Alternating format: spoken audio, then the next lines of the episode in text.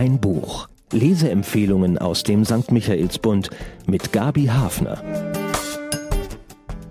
Mein Buch diese Woche ist ein Lehrstück über Korruption und Clanhierarchien in den ehemaligen Sowjetrepubliken und obendrein ein unterhaltsamer Wirtschaftsthriller. James Bond könnte einen Gastauftritt haben in Beutezeit von Norris von Schirach. Der Autor ist, um das gleich zu klären, der ältere Bruder des Kriminalspezialisten Ferdinand von Schirach. Die Handlung. Anton hat mit 40 als Manager seine beste Zeit wohl schon hinter sich und legt auch keinen Wert mehr auf den Stress. Für die wirklichen Top-Jobs fehlen ihm einige wichtige Karrierestationen. Aber er ist etwas wert auf dem Markt als Spezialist für Metalle und für die Sowjetunion, denn er hat lange Jahre in Moskau gearbeitet. Russischkenntnisse inklusive. Also lässt er sich anheuern für einen richtig gut bezahlten Job in einem der Stans. Kasachstan, Usbekistan, Absurdistan, der Osten reizt ihn. Antons Erfahrung ist, dass sich in den Trümmern der Sowjetunion etwas finden lässt, das der Westen nicht bietet. Seine aktuelle Lebensstation New York steht dagegen für Langeweile und Lustlosigkeit, dann doch lieber Chaos, Energie und gefährliche Herkulesaufgaben. Ab nach Almaty in Kasachstan.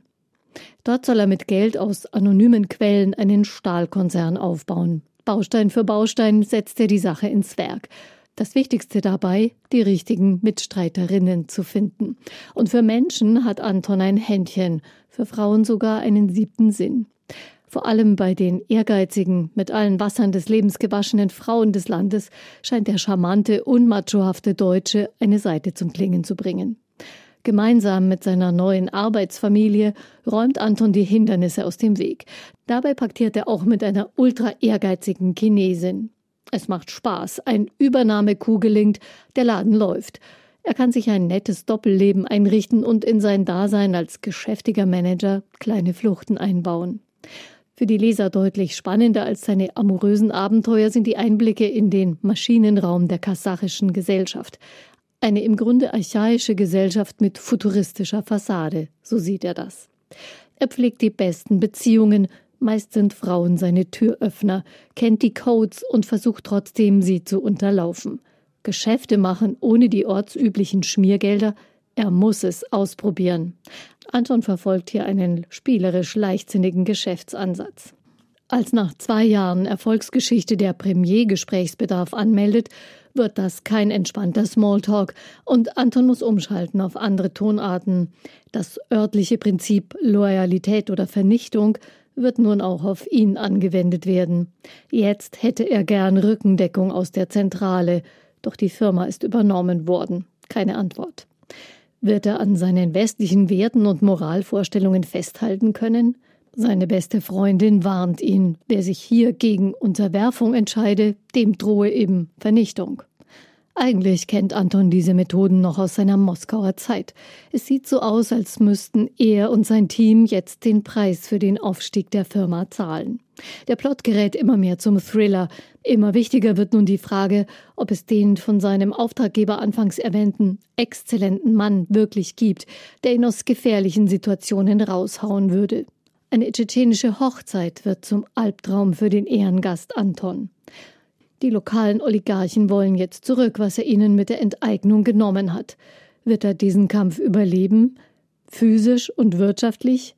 Kann da eine kasachische Antikorruptionsbehörde helfen? Anton zieht sich zurück in das Bergsteigercamp im Tinshan-Gebirge, das er in seiner Anfangszeit kennengelernt hatte. Der Sound.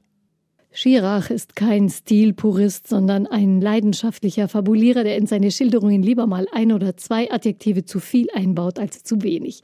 Dadurch wird das Lesen manchmal etwas anstrengend. Immerhin passt das zum oft anstrengenden Alltag des Helden. Norris von Schirach ist ein plastischer Erzähler, der das ungewöhnliche Leben in Kasachstan voller Sinneseindrücke schildert. Ich hatte den Eindruck, er hat beim Schreiben Spaß gehabt, auch wenn manchmal die Fabulierlust mit ihm durchgeht. Er hält es hier wie sein Held Anton. Lieber ein bisschen gegen die Regeln verstoßen und Spaß haben, als in Langeweile verfallen. Lebendig und authentisch wird der Roman durch die vielen Dialoge. Die handelnden Personen tauchen wirklich vor dem inneren Auge auf. Klischees fürchtet der Autor nicht. Im Gegenteil, Ethnische Vorurteile gegen Russen und Tschetschenen gibt er genüsslich wieder. Schwarz-Weiß-Kontraste zwischen den Guten und den Bösen sind scharf gezeichnet. Ich plädiere auf mildernde Umstände, denn der Autor zitiert sozusagen die lokal herrschenden Ansichten und kann damit die kasachische, aber auch die postsowjetisch-russische Gesellschaft in ein klares Licht stellen. Der Autor Norris von Schirach ist 1963 in München geboren. Er arbeitete nach Abitur und kaufmännischer Ausbildung in London und New York. Nach seinem Studium zog es ihn von 1993 bis 2003 nach Moskau als Rohstoffexperte und Kupferspezialist.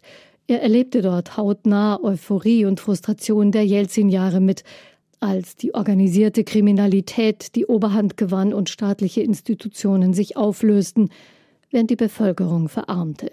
Norris von Schirach hat einen Sohn und lebt nach längeren Aufenthalten in Kasachstan und Australien, heute in Rumänien.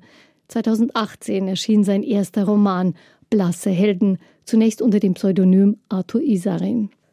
Erkenntnisgewinn. Schirach zeigt eine von Korruption und Clanwirtschaft dominierte Gesellschaft, die nur kleine Hintertürchen offen lässt für Freiheit und individuelle Ziele. Es zählt das Recht des Stärkeren. Intelligenz ist da eher ein Hindernis. Für moralische Ansprüche wie Mira sie vertritt, die Anwältin, die gegen das Abschlachten der Schneeleoparden kämpft, muss man schon sehr gewieft und furchtlos sein.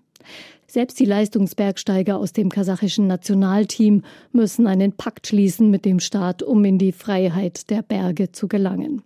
Und Anton mit seiner pragmatischen Devise, sich selbst und den Rest der Welt davon zu überzeugen, kein Opportunist zu sein, und gleichzeitig doch von den unappetitlichen Zuständen zu profitieren?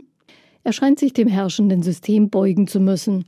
Kann er seinen Prinzipien vielleicht doch treu bleiben, seinen Anblick im Spiegel weiterhin ertragen? Für wen? Wirtschaft kann unglaublich spannend sein. Firmenimperien aufbauen oder zerstören, Sieg oder Niederlage, Finanzströme lenken. Eine gewisse Bereitschaft, sich zumindest an der Oberfläche mit solchen Prozessen zu beschäftigen, braucht man schon, um Spaß zu haben an dem Buch. Entschädigt wird man mit wunderbaren Charakteren, die, was die Hauptakteure betrifft, haarscharf eben nicht den Klischees entsprechen und einem spannenden Blick hinter die Kulissen.